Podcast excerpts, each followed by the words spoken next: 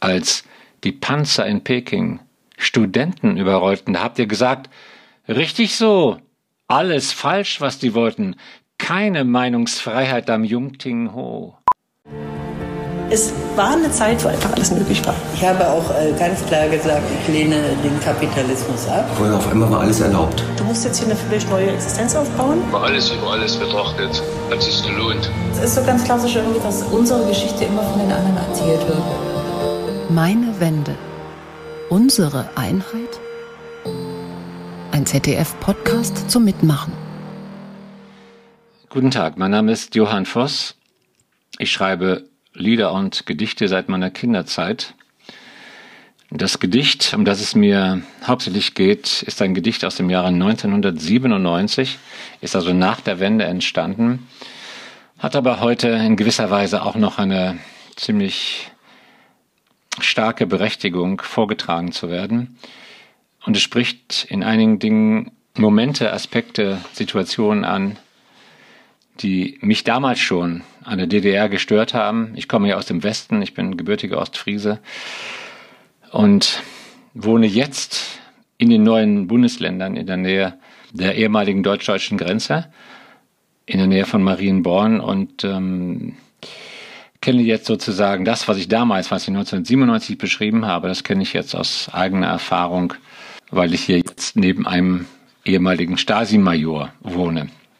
Also um dieses Gedicht geht es mir hauptsächlich. An die ehemaligen Herren der ehemaligen DDR. Ihr habt eure Dichter nach Bautzen geschickt. Wie starben die einen? Wie wurden andere verrückt? Ihr habt eure Paläste in Wandlitz gebaut und euer geliebtes Volk hat zugeschaut. Ihr seid immer Seit an Seit mit dem Volk und immer mal wieder über Leichen gegangen, besonders zur Sommerzeit.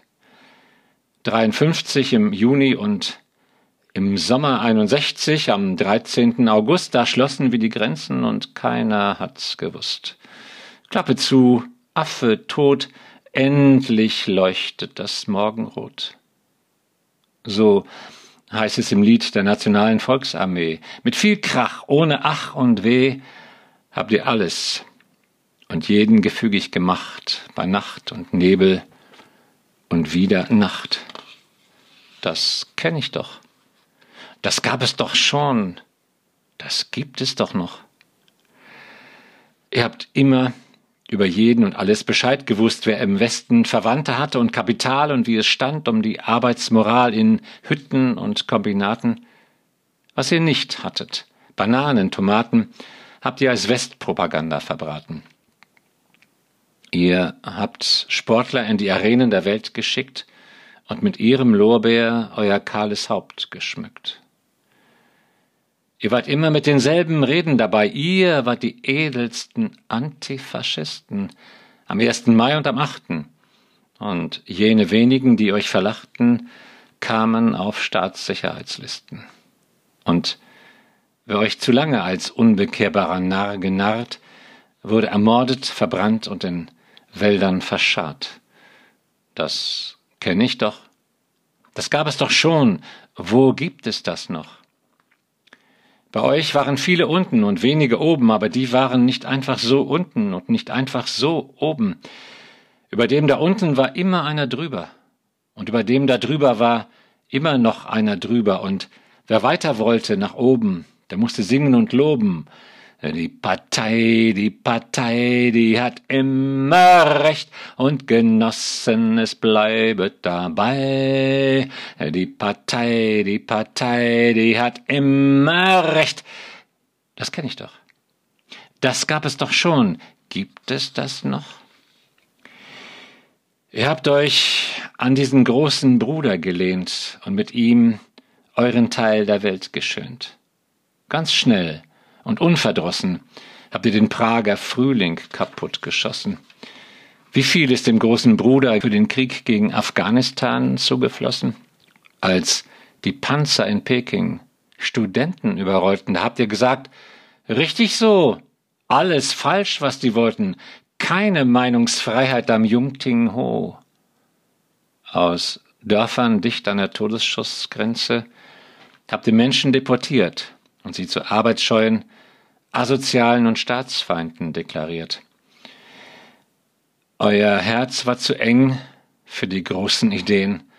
Da hatte Marx keinen Platz und auf Jesus habt ihr verächtlich gesehen. Ich hoffe, ich hoffe, ihr bekommt ein gerechtes Gericht. Auf eure Einsicht rechne ich dicht.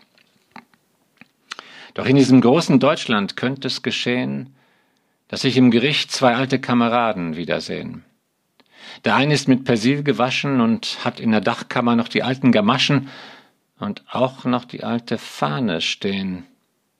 Der andere hat in den Taschen verschiedene Bücher von verschiedenen Parteien, man muss nach der Wende doch wendefähig sein. Wer säße bei diesem Stellig ein über wen zu Gericht? Und würfe jemand den ersten Stein? Ich glaube es nicht. Soweit dieses Gedicht an die ehemaligen Herren der ehemaligen DDR. Heute lebe ich in einer Siedlung in einem kleinen Dorf nahe Marienborn in einer Straße dort wohnen einige Menschen, die früher bei der Firma waren, also beim Staatssicherheitsdienst. Hinter mir wohnt jemand, der als Stasi-Major tätig war in der DDR. Ich komme mit diesen Menschen gut aus. Wir haben eine gute Nachbarschaft miteinander und ich bin weit davon entfernt, mich in irgendeiner Form moralisch zu erheben oder über sie etwas Schlechtes zu denken wenn man in einem System lebt, das einseitig informiert und das keine wirkliche Freiheit ermöglicht für die Menschen, dann fängt man irgendwann an, das zu tun, was dieses System will. Dann ist man hörig und dann läuft man mit, genauso wie mein Vater mitgelaufen ist, als er Hitlersoldat war und in den Krieg gezogen ist. Zum Glück hat er russische Gefangenschaft überlebt und so konnte ich 1951 zur Welt kommen. Der 13. August spielt eine ganz besondere Rolle in meinem Leben. Ich war damals zehn Jahre alt, 1961, und half bei einem Bauern bei der Ernte. Der Sohn dieses Bauern kam dann plötzlich auf das Feld gerannt und sagte, es gibt Krieg, es gibt Krieg. Keiner von uns konnte sich das vorstellen. Es waren die Jahre des Aufschwungs. Ja, ich habe es im Radio gehört, sagte der Junge, das war mein Freund. Ich habe es im Radio gehört. Die Russen kommen. Schlichtweg war die Meldung, es wird eine Mauer gebaut, mitten durch Berlin. Und das ist offenbar bei diesem Kind so angekommen, dass es jetzt vielleicht einen neuen, weiteren Krieg, Weltkrieg, wie auch immer, geben würde.